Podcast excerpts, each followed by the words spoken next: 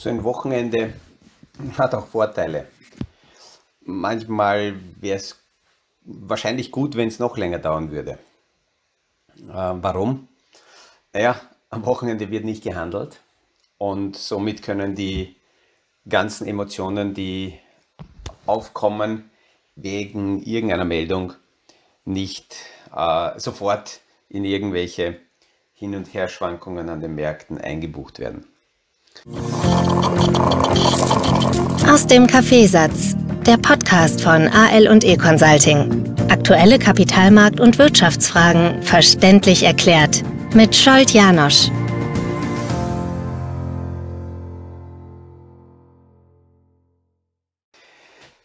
Fangen wir mal mit den schwarzen Wolken an. Letzte Woche, Anfang vergangener Woche, hat es eine Konferenz gegeben von JP Morgan und da hat der CEO, der Jamie Dimon, Dimon äh, davon gesprochen, dass ein Hurricane auf die Weltwirtschaft zusteuert. Ob es jetzt stark wird oder schwächer wird, kann er nicht sagen, aber es wäre gut, sich darauf vorzubereiten. Dann hat der Chef von Goldman Sachs draufgesetzt und hat gesagt, ein beispielloser Schock könnte auf die Wirtschaft zukommen.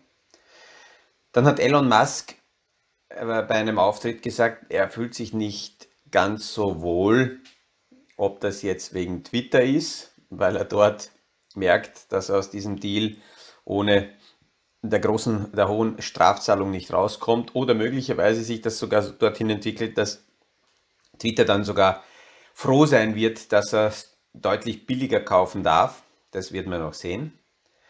Er hat auch gesagt, dass Tesla Personal abbauen wird, hat dann aber zurückgerudert, dass natürlich nicht in der Produktion, sondern nur äh, in der Zentrale, in der Verwaltung. Die Produktion wird ausgebaut und sie wollen weiter wachsen.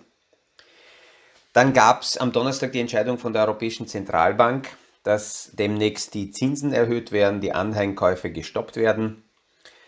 Das ist gut für die Inflation, aber natürlich gefällt das dem Kapitalmarkt nicht. Und ich würde mal sagen, man sollte auch diese Meldungen, diese Headlines von der Kapitalmarktseite, von der Börse und Jamie Dimon ist nicht unbedingt jetzt der Staat, sondern eben genau die andere Seite, die Kapitalmarktseite, äh, ist auch so zuordnen, dass hier die, die Zentralbanken und der Kapitalmarkt ein wenig gegeneinander spielen, weil der Kapitalmarkt natürlich mit seinen Meldungen die Zentralbank versucht unter Druck zu setzen, dass hier die Kapitalverknappungsmaßnahmen nicht ganz so heftig ausfallen sollten, wie es geplant ist.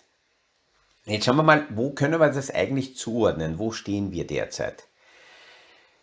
Eine Auswertung ähm, aus, ja, zurückreichend bis ins Jahr 1927 zeigt, dass der Standard Poor's Index über 100 Jahre aktuell die viertschärfste ähm, Korrektur hinter sich hat, mittendrin steckt.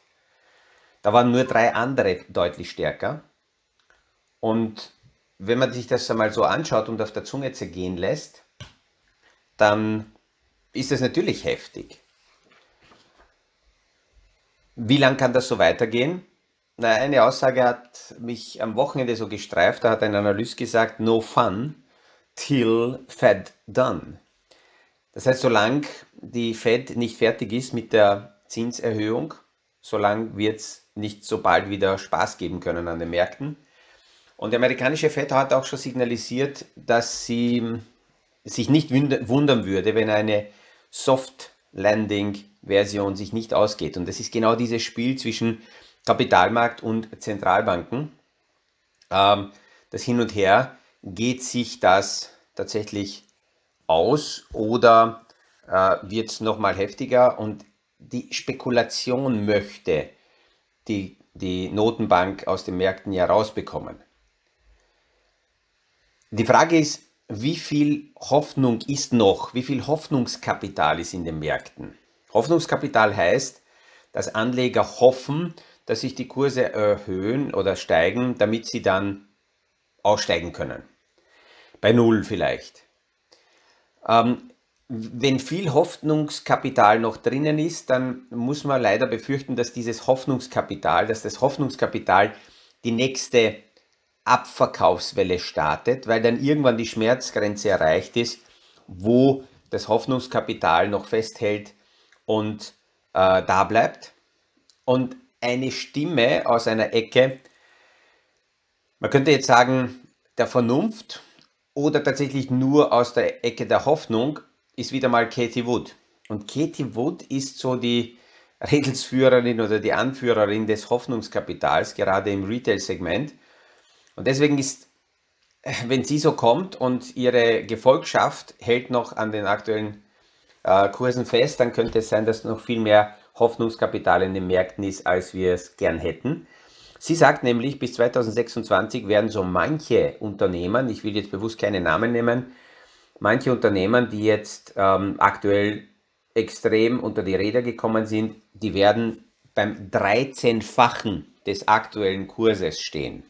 Okay, 26 ist noch eine Zeit hin, aber die Jahre vergehen sehr schnell. Also Katie Wood ist hier optimistischer. Kurzfristig sehen es natürlich viele anders. Wenn man anschaut, wie viele Hedgefonds short aufgestellt sind mit 250 Milliarden Dollar rein nur short. Alleine diese Shorts einzudecken, wird in den Märkten eine Gegenbewegung auslösen. Es wird die Frage sein, wann kommt das und was löst das aus? Normalerweise sind so hohe Positionen eher sogenannte Kontraindikatoren. Das heißt, wenn das so stark, wenn der Markt so stark eben auf fallende Kurse positioniert ist, dann kommt es meist nicht oder nicht in der Dimension, wie es erwartet wird.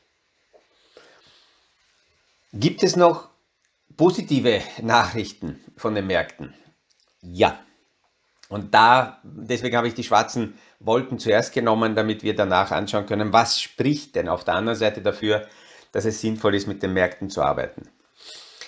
Goldman Sachs hat in seiner Analyse aufgezeigt, dass ähm, aus ihrer Sicht die sogenannten Hype-Entwicklungen, diese Hype-Blase, die wir aktuell gesehen haben, gerade bei den Meme-Aktien, bei den GameStops, äh, dass das vorbei, vorbei sein dürfte.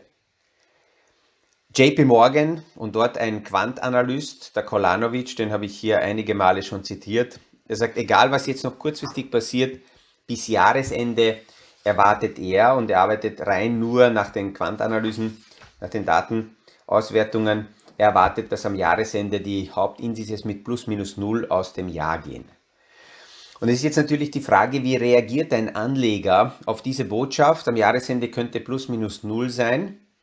Eine Möglichkeit wäre, äh, abwarten einfach. Und wenn das tatsächlich passiert, dann zu sagen, puh, bin davon gekommen und dann verkaufen.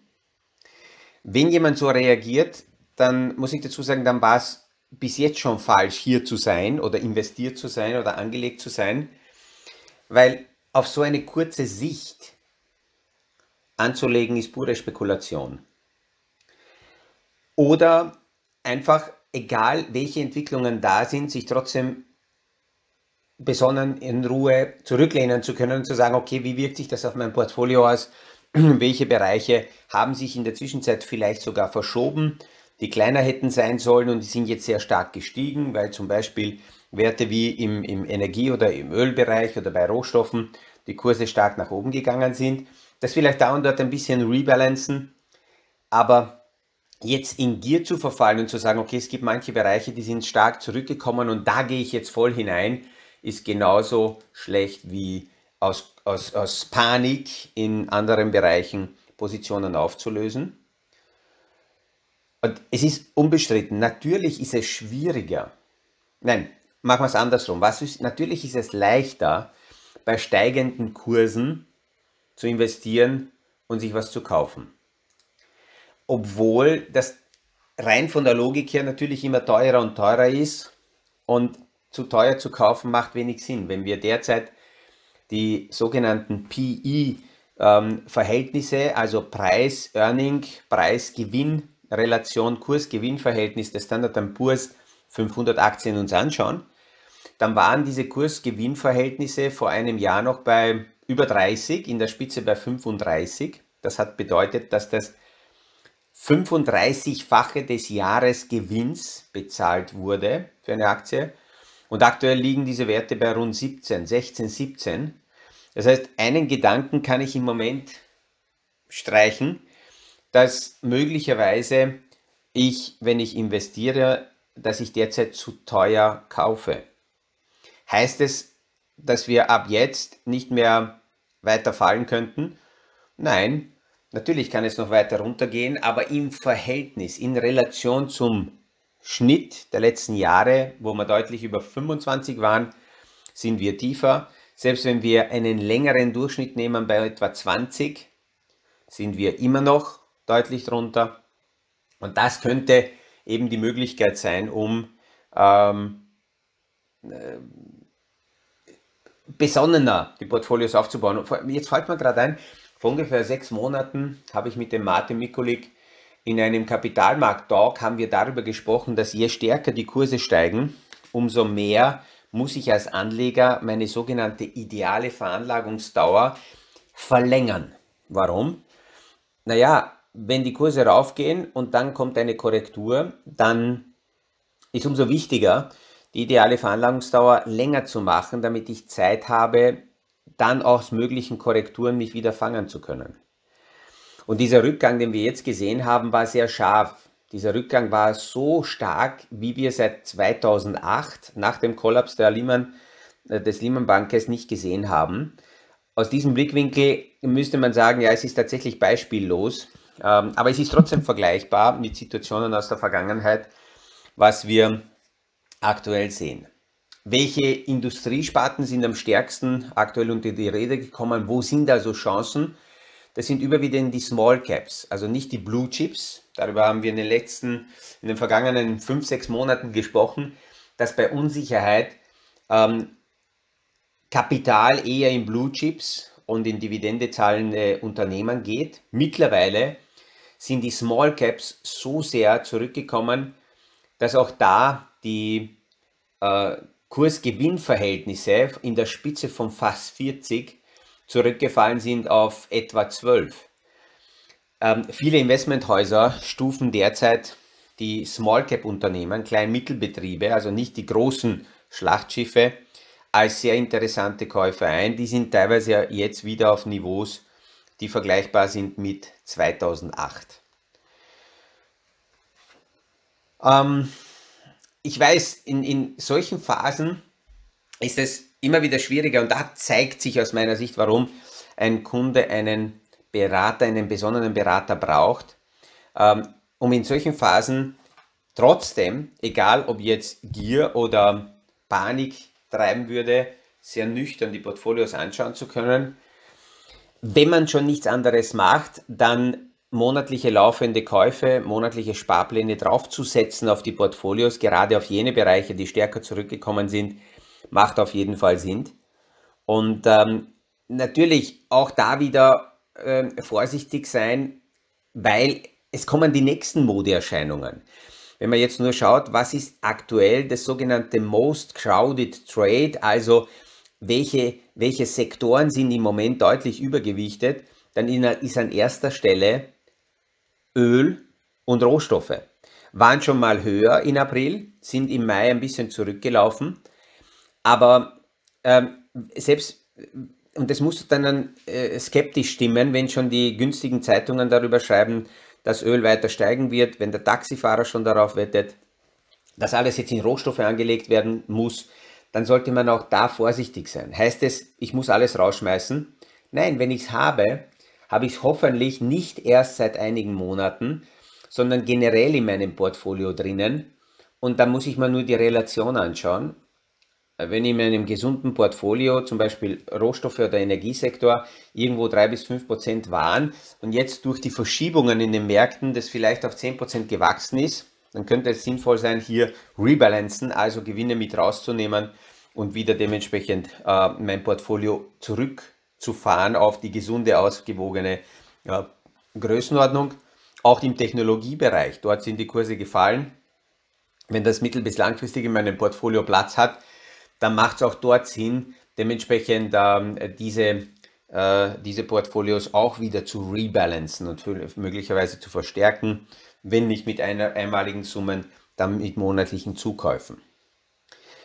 Und ich hoffe, dass damit auch äh, heute, weil diese Woche wird auch wieder nicht langweilig, ähm, diese Woche haben wir die Vorbereitung der nächsten FED-Sitzung, wo schon die Wetten äh, immer stärker werden, ob das nächste Mal, wenn die amerikanische Notenbank äh, die Sitzung hat, nicht nur um 0,5, sondern möglicherweise sogar um 0,7 die Zinsen erhöht werden. Ähm, diese Woche verfallen sehr große Optionen, die bewegen normalerweise die Märkte und es wird auch weiterhin Unruhe reinbringen. Dann werden wir auch ab und zu von Unternehmen Meldungen sehen, wie die Unternehmen derzeit die Konsumenten sehen. Ähm, wir haben letzte Woche darüber schon gesprochen, dass der Konsument weniger Liquidität zur Verfügung hat. Bis jetzt hat er diese wenige Liquidität über Kreditkarten ausgeglichen. Er hat damit quasi die weniger Liquidität subventioniert. Die Frage ist, wie lange? Solange der Konsument über Kredite weiter konsumiert, wird die amerikanische Notenbank nicht reagieren, weil das ist immer so ein Spiel zwischen Konsumentenverhalten und Notenbank. Bricht das Vertrauen der, äh, der, äh, das Vertrauen der Verbraucher komplett ein? Und es gibt einige Zahlen, die zeigen, dass die, äh, die Verbraucher sehr pessimistisch sind, teilweise deutlich pessimistischer als 2008. Wenn also das passieren sollte, dann würde die Notenbank erst wieder reagieren. Aber solange der Konsument weiterhin konsumiert, egal ob aus seinen Sparnissen oder über Kredite, reagiert die Notenbank nicht, weil sie eben genau diese Spekulation eher aus den Märkten rausnehmen will. Das sind also jetzt in diese Woche hinein als Wochenstart die Gedanken. Ähm, ich hoffe, dass äh, diese Gedanken eine Inspiration wieder mal darstellen für das nächste Gespräch mit dem persönlichen Berater oder beim Betrachten des eigenen Portfolios. Ich habe einige Rückmeldungen auch gehabt von, von Hörern, die gesagt haben, ja, was soll ich machen, Herr Janosch, wenn ich das Gefühl habe, dass ich besser informiert bin oder mehr Einblick habe als mein Berater. Naja, dann würde ich sagen, ist auch Handlungsbedarf. Entweder äh, kann man dann dem Berater empfehlen, welche Podcasts er hören sollte, damit er auf dem gleichen Level informiert ist wie sein Kunde. Oder als Kunde ist man äh, ja, äh, vor der Situation, dass Handlungsbedarf besteht und möglicherweise hier in der Kommunikation was verändert werden sollte oder an, der, an, den, an, den, an den Beratern und Verkäufern, die man, die man um sich herum hat, muss man dort was verändern.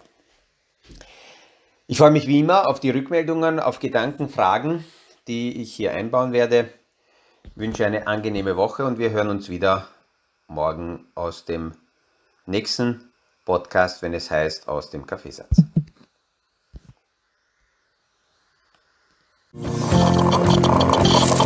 Das war aus dem Kaffeesatz, der Podcast von AL und E Consulting zu aktuellen Kapitalmarkt- und Wirtschaftsfragen, verständlich erklärt mit Scholt Janosch. Aktuelle Fragen, Rückmeldungen und Anmeldungen zum nächsten Kapitalmarkt Talk findet ihr auf unserer Homepage www.aleconsulting.at.